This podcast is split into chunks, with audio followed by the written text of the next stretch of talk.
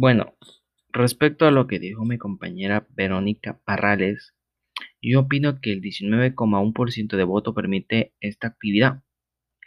Según las, las cifras proporcionadas por el organismo electoral. Además de los mineros se enfrentan a una combinación de circunstancias de trabajo constante, de un trabajo muy constante en las minas.